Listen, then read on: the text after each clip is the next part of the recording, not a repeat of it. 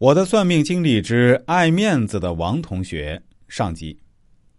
今天跟大家讲述一个我给别人算命的经历。在我读高中的时候，我们班有个叫王美丽的女同学，当然这是化名哈，不是她的本名。这位王美丽同学长得倒是还可以，家庭条件在我们这儿也算不错的，但是她有点不好，特别爱显摆。拿我们现在的话说，就是装逼，比如。每天摆弄他的新衣服、新裙子、新皮鞋。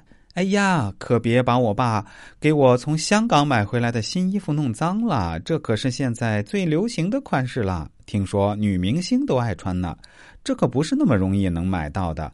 这是我爸生意场上的人在香港买的，特意送给我的呢。说着就得意的走了。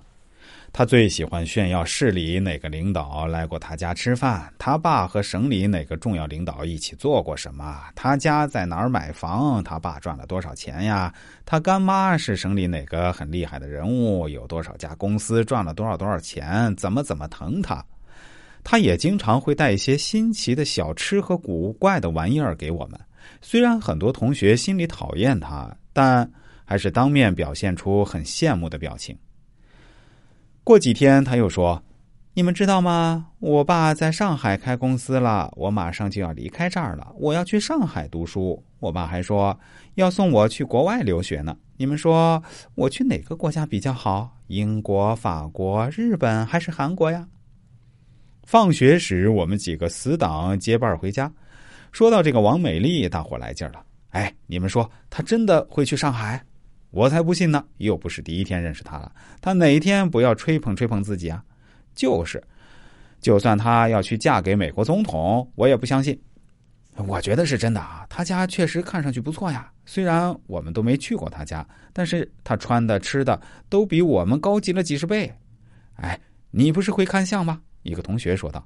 那你看看王美丽的面相，说说她到底是不是在吹牛？她家里是不是真的这么有钱有势？我说，他家确实比我们条件好些，但也不至于像他说的那么豪气。他爸妈最多就是在外面开了两家小工厂，大家都不相信，不可能吧？就两家小工厂，他就这么带劲？他穿的可都是名牌啊！